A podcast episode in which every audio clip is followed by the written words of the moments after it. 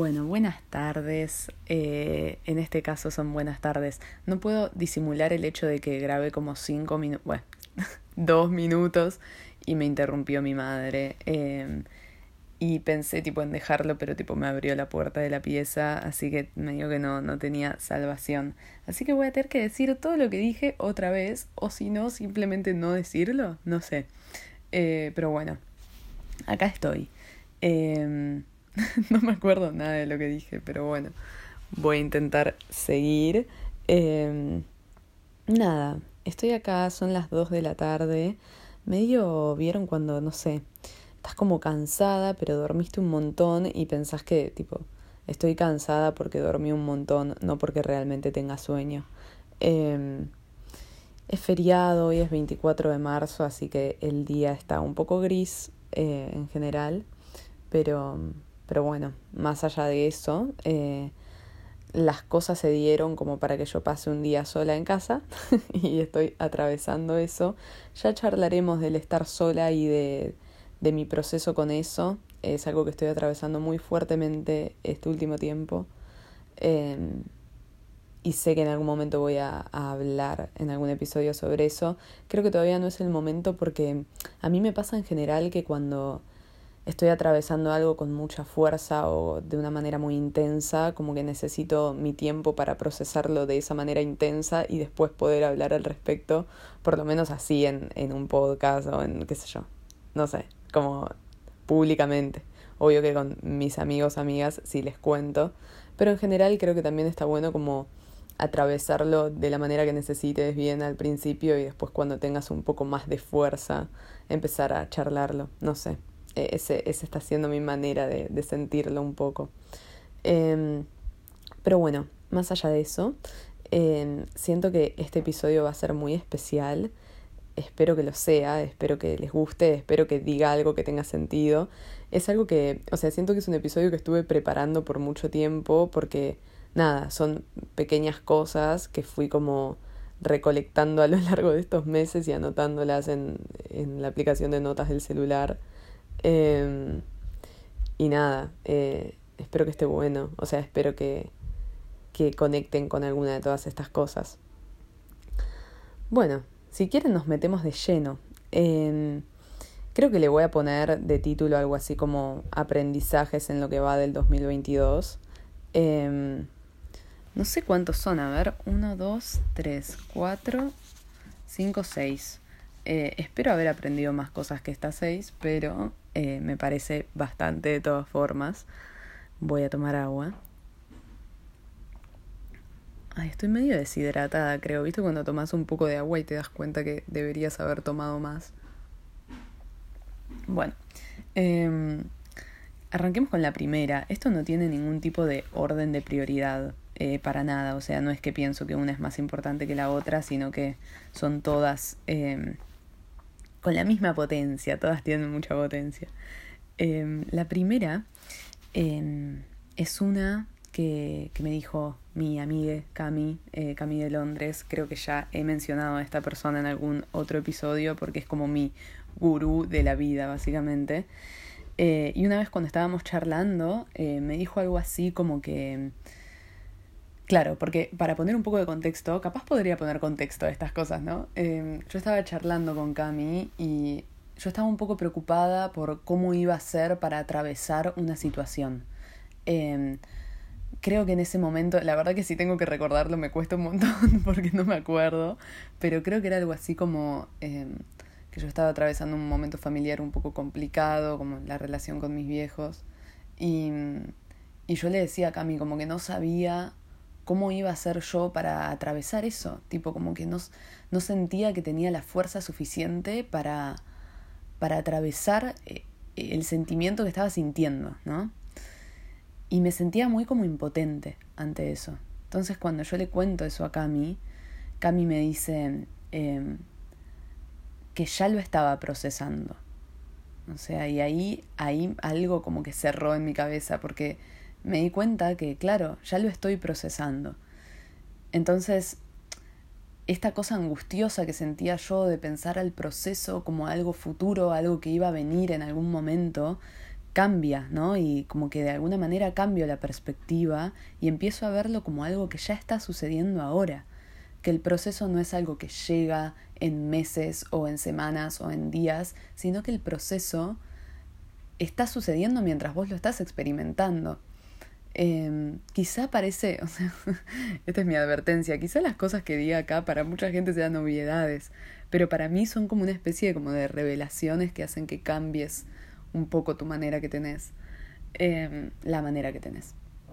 Y nada, eh, eso fue muy, o sea, muy importante para mí realmente, como pensar que, no, no tenía que prepararme para algo, que no tenía que prepararme para atravesar el proceso, sino que ya estaba haciéndolo. ¿no? Que yo, hablando con Cami, contándole lo que me pasaba, ya estaba atravesando esa situación, ese sentimiento, ya lo estaba atravesando. Eh, y no sé, o sea, para mí fue como, como muy especial pensarlo así, eh, como algo del presente y no del futuro. En general creo que en la vida está bueno pensar las cosas por, por lo que está sucediendo en la realidad ahora y no por lo que, lo que puede llegar a venir. Bueno, esa es la primera. Eh, ya lo estoy procesando, ya está sucediendo. La segunda, eh, también se presenta un poco como una revelación, quizá conmigo, ¿no? En mi propia persona, con una connotación un poco más triste o negativa, pero importante de todas formas. Em, y tiene un poco que ver con que nada en la vida, em, o sea, nada, ni una cosa, ni un hecho, ni una persona, ni un evento, va a impedir que exista el dolor.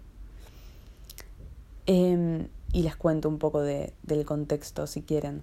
Yo como que en mi vida siento que siempre percibí al amor romántico, al estar en pareja como, como algo que salvaba, ¿no? Como algo que te, que te liberaba, que te sacaba de, tu, de, de tus problemas, de, de, de lo doloroso de la vida, básicamente.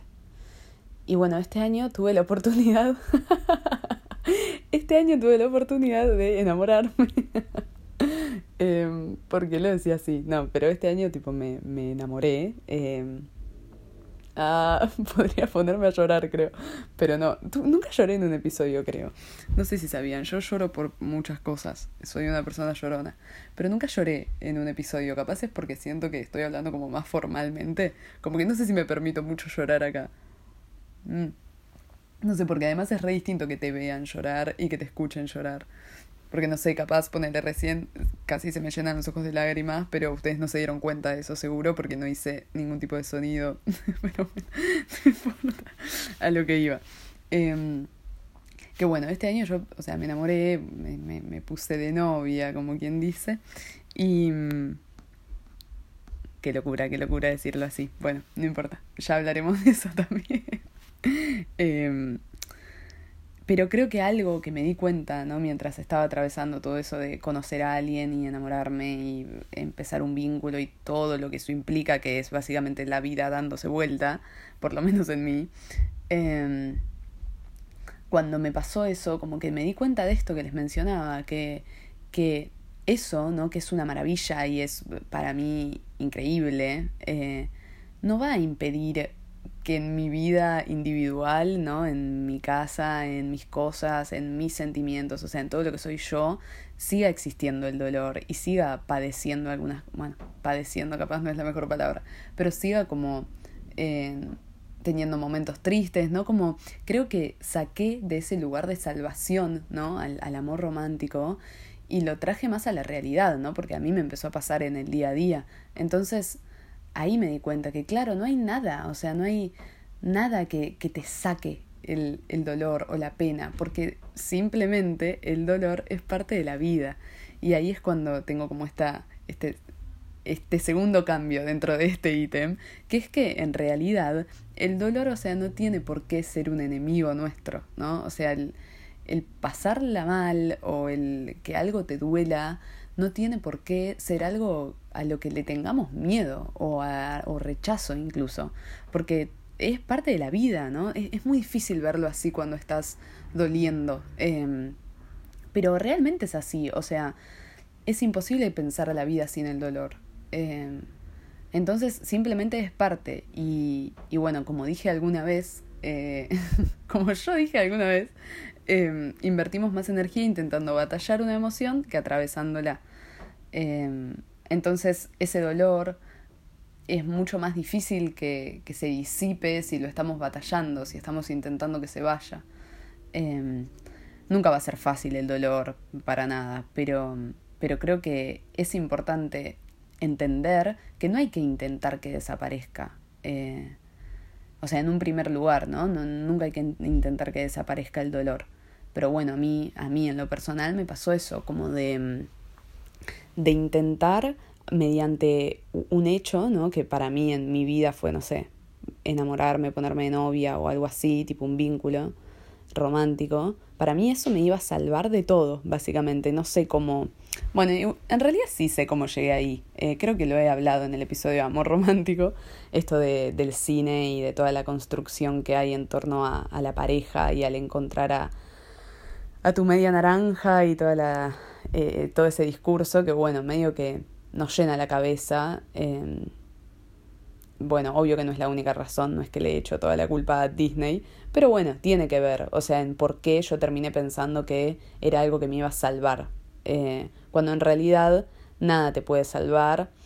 Eh, no sé bien qué pienso ah, en torno a esta idea de que solo una misma se puede salvar y toda la cosa, no sé, o sea, depende también eh, en qué términos hablemos, ¿no? De salvación. Yo creo que si hablamos desde algo como que la vida se resuelve, es imposible porque la vida no tiene, no se resuelve, ¿no? Es un constante caminar eh, entre cosas hermosas y cosas que duelen y así.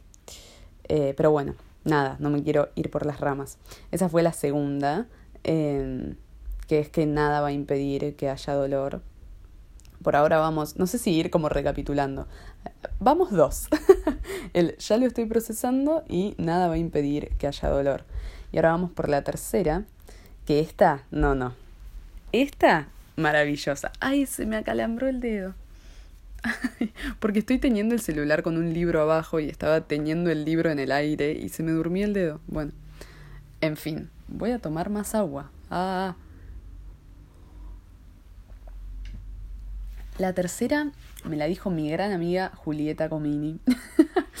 Yo tiré nombre y apellido. Em, mi gran amiga. Que una vez. Eh, bueno, ah, para, primero les digo lo que es y después les cuento el contexto. Creo que es más sencillo.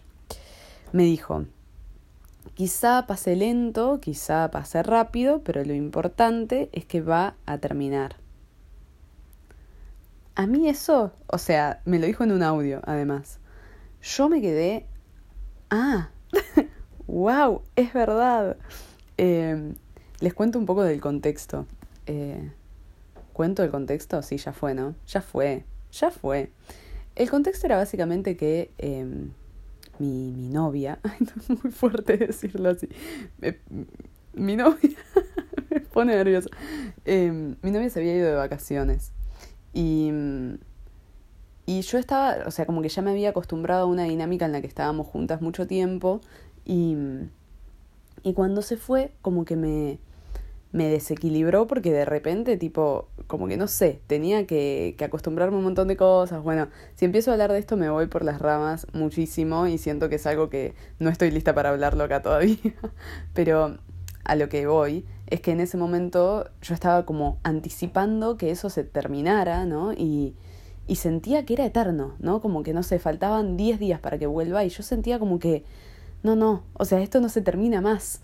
Em, y, y, como que llegué a un punto en el que realmente me convencí de que medio que no se iba a terminar, cuando en realidad era obvio que en algún momento iba a terminar porque yo iba a volver, o sea, era así de sencillo.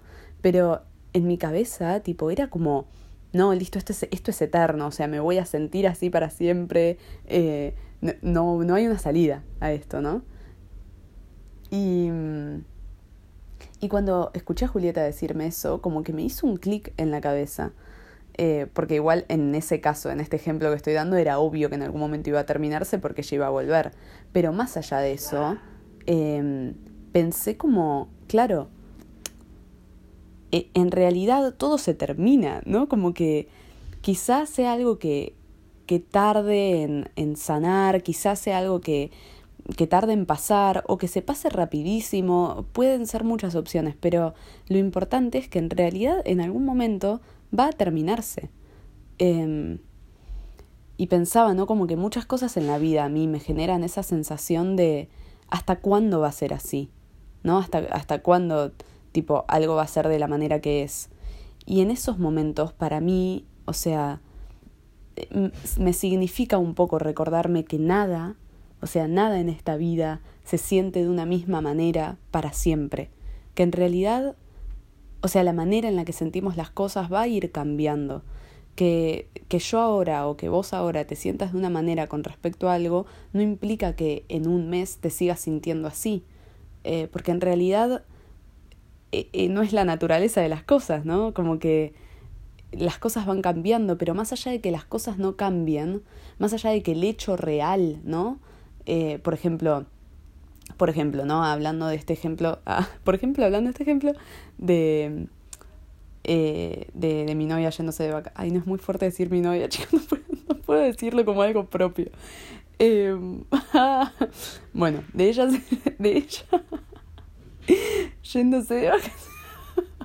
Me doy como vergüenza.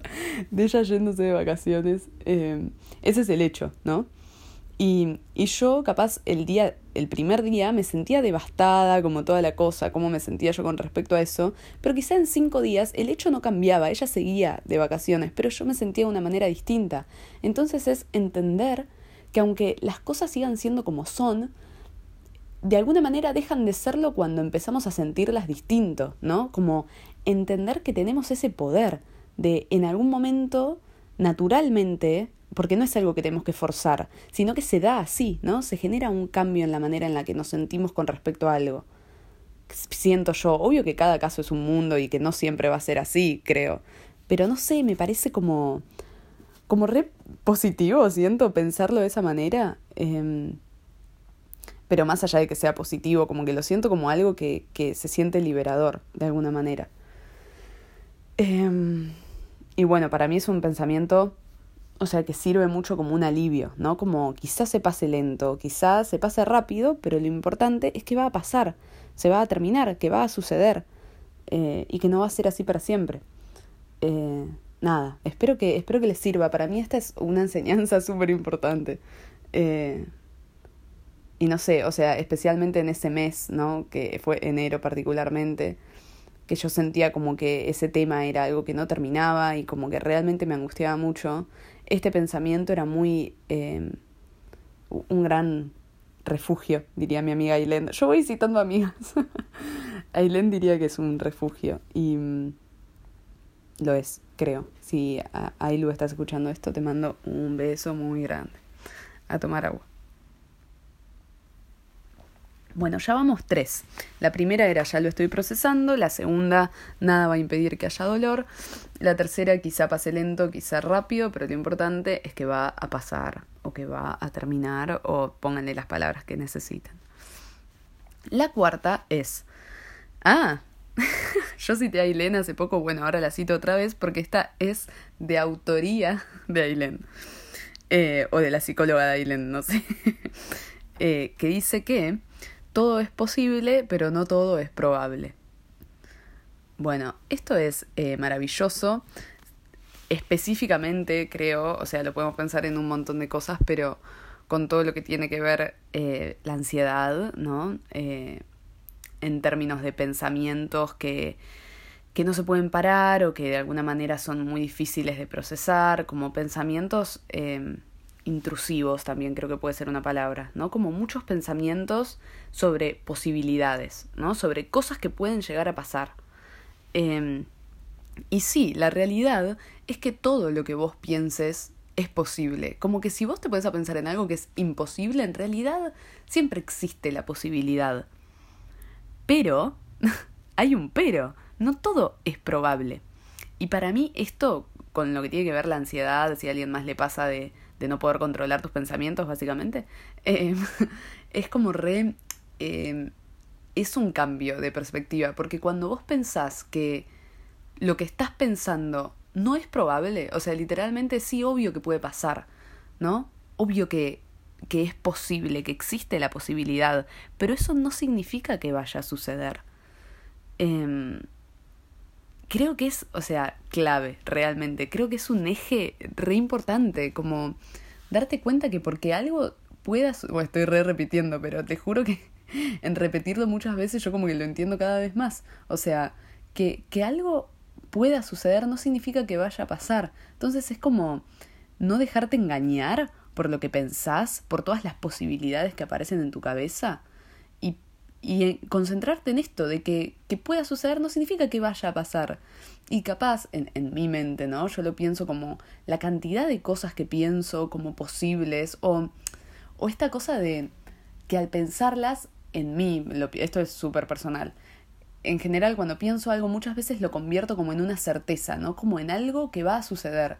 Y en realidad cuando vas un poco para atrás y te pones a pensar en lo que pensaste, te das cuenta que solamente es una posibilidad entre un millón más y que lo más probable es que no sea probable, ¿verdad? Como que, no sé, capaz estoy haciendo un trabalenguas, pero creo que es como pensarlo racionalmente también. ¿Por qué pasaría esto? ¿Qué, o sea, ¿por qué? ¿Entendés? Y fíjate, tipo, haz una lista. ¿Por qué esto que pensás que va a pasar, pasaría? Y sí, capaz tenés algunas razones. Capaz, o sea, en, en ciertos casos específicos haya cosas que sean probables. Pero hablando de la ansiedad y de estos pensamientos que, que son irracionales, eh, pensar, eh, pensarlo como desde un lugar más racional y sentarte a tipo realmente darte cuenta que no es probable que eso suceda, listo, es, o sea, es liberador. Obvio que, nada, es muy difícil hablar. Eh, digo, ay, tuve un fallo. Sí, es difícil hablar a veces también, pero a lo que iba es que es muy fácil hablar sobre estas cosas y en el momento, eh, nada, es, es difícil atravesarlo, creo, ¿no? Porque cuando estás pensando muchísimo, capaz esto ni te sirve. Pero está bueno como yo pienso todos estos aprendizajes que les estoy como compartiendo eh, como en momentos de claridad, ¿no? Pensar estas cosas y recordártelas de vez en cuando. Yo, tipo, lo, lo tengo anotado y literalmente lo leo todos los días porque me, me ayuda como recordarme estas cosas, como tener presente estas, como, que son frases, ¿no? Son como palabras juntas que tienen mucho sentido. Pero bueno, nada, espero que les haya servido esta, especialmente a las personas que son como yo, que les cuesta tipo ponerle un freno al pensamiento. Todo es posible, pero no todo es probable. Esa fue la cuarta, ¿verdad? Sí. Vamos por la quinta. Bueno, voy a tomar agua otra vez.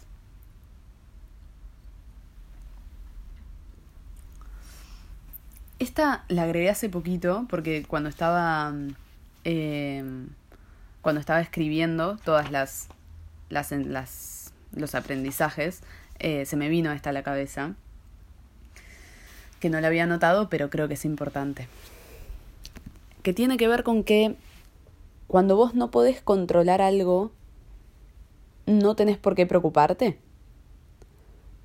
Bueno, no sé si están así, no sé si la redacté de la mejor manera, pero me refiero a que cuando algo escapa de tu control, cuando algo eh, escapa de tus manos, básicamente, de tu capacidad, ya está, ¿entendés? Como que creo que a mí me pasaba que me frustraba mucho no poder, bueno, me frustra mucho no poder controlar todo, pero creo que hay eh, ese cambio de perspectiva que se puede hacer en pensarlo como que, bueno, si es algo que no podés controlar, eh, ¿por qué vas a pensarlo tanto, no? ¿Qué vas a hacer si no puedes hacer nada? Si realmente es una situación o un pensamiento lo que sea, eh, que vos no podés controlar, que escapa de vos, listo, ya está. O sea, se va a no sé si se va a resolver, pero como que va a pasar lo que tenga que pasar de alguna manera, ¿no? Como que vos no, no podés hacer nada ante algunas cosas. Obvio que hay muchas cosas en las que podemos hacer un montón, ¿eh?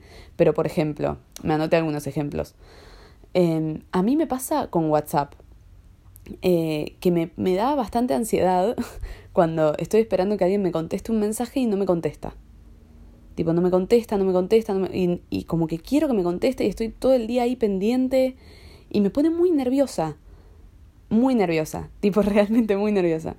Y este pensamiento de no puedo controlarlo, o sea, literalmente no puedo controlar cuándo me va a contestar la otra persona, cuándo voy a recibir una respuesta. Bueno, listo, no puedo hacer nada, o sea, como eso, ¿no? Como no verlo como algo que te atosigue, que te abrume, sino como lo que es. O sea, literalmente no hay nada que puedas hacer para que alguien te conteste un mensaje. Te va a contestar cuando te conteste.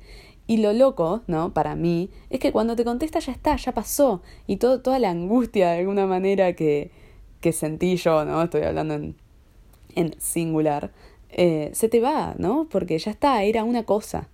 Eh, también, bueno, yo tengo un tema con hacer las cosas muy grandes, pero, pero me suele pasar con, eh, con los mensajes, como que me abruma no recibir respuestas rápido cuando las quiero. Y, y bueno, es como pensarlo como algo que escapa de vos, porque literalmente no, no se puede hacer nada. Eh, lo mismo puede pasar con, no sé, una nota de un examen. Eh, a mí hace mucho que no me pasa, pero sé que hay gente que le pasa mucho como de querer saber ya qué te, te sacaste en un parcial o en una prueba, lo que sea, y estar muy ansiosa al respecto de necesitar saber, pero bueno, hasta que no la tengas no la vas a tener. Entonces si no puedes controlarlo, ¿qué lo vas a estar pensando? Ya está, ¿no? Lo mismo con, con la reacción de alguien más ante algo que vos digas. Por ejemplo, si vos estás hablando con alguien eh, y reacciona de una manera que vos no esperabas, no te gustó, lo que sea, no te hagas la cabeza con eso. O sea, no lo pudiste controlar, ¿no? Es la, es la reacción ajena. A eso me refiero con cosas que no se pueden controlar, cuando es algo más externo de lo que sucede. Eh, ¿Se entiende un poco? Espero haberme explicado con esta, como que hay cosas por las que capaz no vale la pena preocuparse y creo que estas cosas entran dentro de lo que escapa de nuestra capacidad y nuestro control. Bueno, esa fue la quinta. A tomar agua. No, boludo, estoy deshidratada. Bueno, y esta es la última, que es un poco mi lema de vida a esta altura, que viene de, seguro ya hice referencia a esto alguna vez, de Scam, que es una serie noruega, si no la conocen, googleenla porque es muy buena. Eh, si quieren verla me pueden pedir el link, yo lo tengo. Yo lo tengo, yo lo tengo en mi poder. Eh, y tiene que ver con eh, una frase en particular. Eh, bueno, no, me iba a poner a explicar el contexto de la serie, pero siento que no. ¿Para qué no? La frase es minuto a minuto. Eh, y yo desde que la escuché, ¿no? Desde ese momento en el que vi la serie y bueno, medio que me cambió la vida, porque esa serie me cambió la vida. Eh, hay algo del, del, minuto a minuto, ¿no? Del no adelantarse a lo que va a suceder, eh, de ni siquiera pensar en lo que va a pasar mañana, ni en una semana, ni en un año. O sea, no pensar en, en el futuro, literalmente no pensar en el futuro, pensar en lo que va a pasar en el próximo minuto. Es concentrarse en lo que vas a hacer en el próximo minuto. Y nada más. En atravesar eso, el minuto que viene y listo. Estoy eh, con lágrimas en los ojos. Porque me... O sea, para mí... Ay, creo que voy a llorar. Ah. para mí es como re... O sea, movilizador pensar que, que no hay que estar tipo adelantándose, ¿no? Como que en realidad es pensar las cosas por lo que están sucediendo en el minuto que viene y en el próximo y así. Eh, y también tiene que ver con no o sea, no exigirse, ¿no? No exigirse en, en que vos tenés que saber lo que va a pasar. Porque simplemente no lo sabés y no tenés por qué hacerte la cabeza por esas cosas. Estoy diciéndome esto a mí, ¿eh? No tengo por qué hacerme la cabeza, porque en realidad lo importante es pensar de a poco y en chiquitito, ¿no? Como el próximo minuto y cómo atravesar el próximo minuto y listo. ¿No? Y no y no hacer todo tan grande y no estar pensando todo tan a futuro. Y, y, y para mí, que capaz me abruma mucho este tema de, del cambio y del futuro y de toda la cosa, y de toda la cosa, eh, pensarlo como ni siquiera tener que pensar lo que voy a hacer mañana, ni siquiera pensar lo que voy a hacer en lo que queda de este día, pensar en lo que voy a hacer en el próximo minuto. Y listo. Y así, ir minuto a minuto, de a poquito, segundo a segundo. Salvador, realmente si hay un pensamiento que es salvador, para mí es el minuto a minuto. Y creo que con esto cerramos. Ay, media hora exacta. Eh, che, eh, re lloré. Ah. Pero tengo ganas de, de, llorar, capaz ahora llore. ¿Quieren escucharme llorar? Mm. Nada, espero que. Ay, que algo de todo, de todo esto les haya. les haya servido, les haya gustado. Creo que fue un episodio muy especial. Quizá mi favorito, diría. Eh, espero, nada, eso. O sea, quiero volver a recalcar lo que dije al principio, que son cosas que está bueno para mí tenerlas presente, pero eso no significa que vayan a solucionar todo. O sea, literalmente como hablaba en una de esas, que es que no hay nada, ni una cosa, ni un hecho, ni una frase, ni un aprendizaje, ni nada que vaya a solucionarte todo, que se vaya el dolor. No, no existe. No existe, porque la vida también se trata del dolor. Entonces intentar que todo sea perfecto, que todo se solucione, que haya algo que te salve, es al pedo, básicamente. Y entiendo que no sé, por lo menos en mí siento ese instinto natural de hacer que todo sea lindo. Pero bueno, no lo es. Eh, y, y, bueno, es como entender que es la naturaleza de las cosas y que bueno, no hay nada que vos puedas hacer. Eh, eso, creo. Eh, pero bueno, más allá de que no sean cosas que solucionen todo, es importante recordarse eso, ¿no? Que no van a solucionar todo, pero que te pueden ayudar en algunos momentos. Eh, espero que a alguien le haya gustado esto y que, que le haya servido. Eh, a mí me sirvió mucho grabar este episodio. Realmente, me sirvió mucho. Eh, me encanta, me encanta hablar sola y sentir que hay, hay alguien que me está escuchando. Y si es así, y si me estás escuchando y te gustó y tenés algo para contarme o algo para decir, me puedes hablar en mi Instagram, que es atardecer de palabras. y bueno, nos estamos viendo en un próximo episodio. Gracias por el espacio.